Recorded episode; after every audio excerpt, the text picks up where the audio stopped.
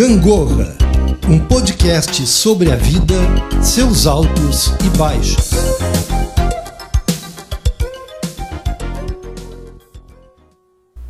Olá, sou Tatiana Rocha Neto, psicóloga, e o papo de hoje é sobre algo que ocorre no complexo mundo emocional. Algo que nem sempre é tão fácil identificar. Você já escutou falar sobre alexitimia? Alexitimia afeta aproximadamente 10% da população, sendo mais homens do que mulheres. Mas, afinal de contas, do que se trata a alexitimia? Ela é uma espécie de apatia ou um estado de indiferença frente à vida. A pessoa não consegue vibrar, não consegue entristecer, se entusiasmar-se, em resumo, ela não consegue emocionar-se frente a qualquer situação que se apresente no seu dia a dia. Pode estar ligado ao jeito de ser e de viver, ou também pode estar ligado a um ou vários transtornos.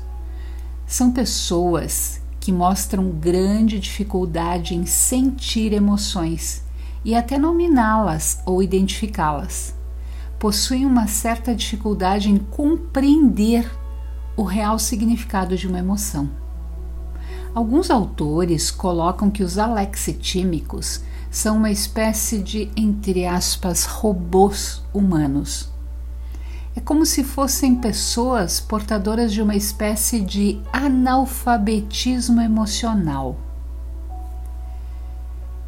Vamos falar um pouco sobre a questão histórica da lexitimia. Ela passou a ser estudada mais a partir da década de 70, em que um psicanalista chamado Sifneus nominou o comportamento e passou a buscar causas para este comportamento. Nos seus estudos foram identificadas causas genéticas, fisiológicas, neuroanatômicas e inclusive causas psicossociais.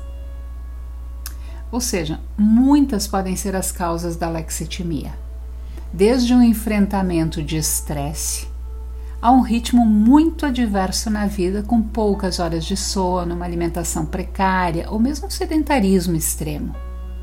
Por isso, é tão importante que cuidemos da nossa qualidade de vida e sempre nos questionemos em que podemos melhorar. melhorar. Sim, porque sempre podemos melhorar. Cuidar do físico é um bom indicador para o nosso emocional estar melhor equilibrado. Não que seja o único fator, porém é importante que tenhamos essa consciência.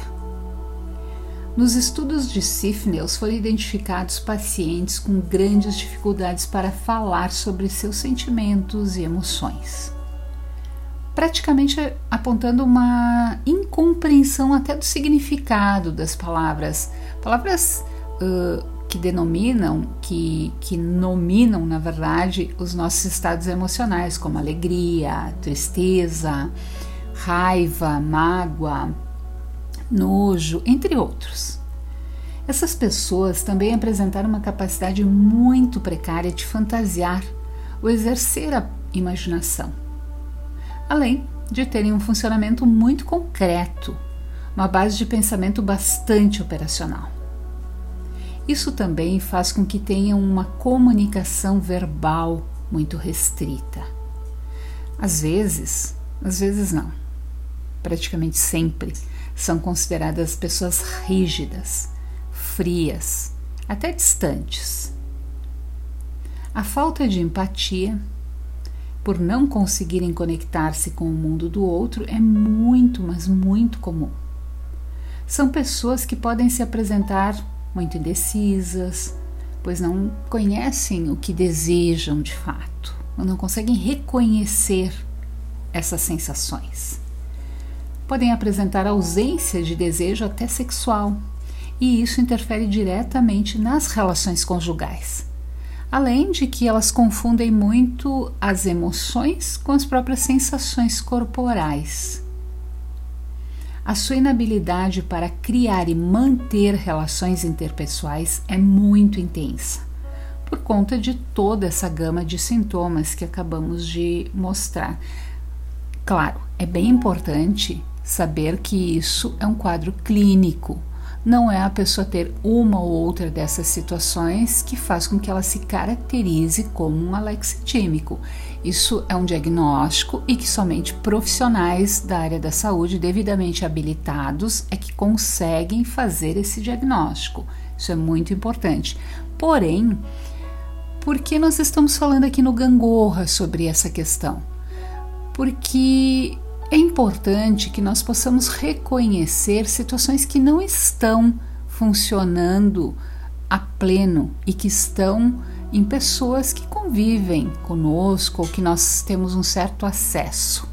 Então, informação é sempre muito válida. Nós, quando nós falamos em causas de alexitimia, nós temos que considerar a formação cerebral e a neuroplasticidade, que é o que? A capacidade de adequações que o nosso, que o nosso cérebro vai organizando pela vida. E olha só que interessante isso. Você sabia que o cérebro de um recém-nascido pesa algo em torno de uns 350 gramas? Já o cérebro adulto pesa em média de 1,3 kg a 1,5 kg. Aos 6 anos, o cérebro humano já alcança 90% do seu peso da vida de adulto. E aos 10, a criança já possui 95% de seu peso total. E é por isso que muitas questões neuronais da vida adulta, normal, claro, precisam ser aprendidas durante essa infância e essa pré-adolescência. Essas questões físicas, uh, sabe-se que também quando há uma negligência, uma ausência de afeto uh, ou algo nessa linha, é, é muito prejudicial para o desenvolvimento social e emocional da criança. Um possível resultado dessa situação pode ser a lexitimia. Então, a negligência pode ser resultante desse desse quadro. Assim como a criança aprende a desenvolver o afeto, aprende também a evitar, a fim de não sofrer demasiadamente. Assim se configura uma espécie de característica de personalidade que pode ser aprendida e advinda de um estilo de enfrentamento emocional. Se nós pensarmos nessa questão, nós podemos nos questionar: e como se trata a lexitimia? Será que tem tratamento?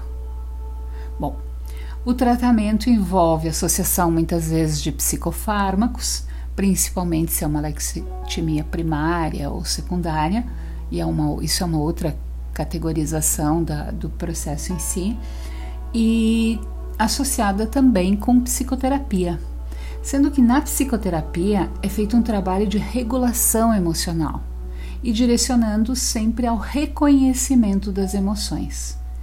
Porém, é importante ressaltar que geralmente as pessoas que possuem esse transtorno não se dão conta de que passam ou de que isso pode atrapalhar sua convivência e dificilmente aderem a um tratamento. Ou seja, a adesão à psicoterapia é muito baixa. A busca pelo tratamento geralmente não é voluntária e sim pela insistência das pessoas que convivem com a pessoa. Não há motivação para o tratamento. Por isso, o suporte social que a pessoa recebe é fundamental. O sucesso do processo psicoterapêutico está muito relacionado a esse apoio social da, que a pessoa está precisa. Não podemos confundir uma apatia momentânea com a lexitimia. Porém, o vibrar e até o chorar com a vida nos mostra o quanto somos funcionais em sentir e expressar as emoções, sejam elas positivas ou negativas. Cuide da sua saúde emocional. Ela pode ser invisível, porém, é um dos grandes bens que temos a preservar. Esse foi o Gangorra falando sobre alexitimia. O Gangorra falando sobre os altos e baixos da vida. Gangorra, um podcast sobre a vida, seus altos e baixos.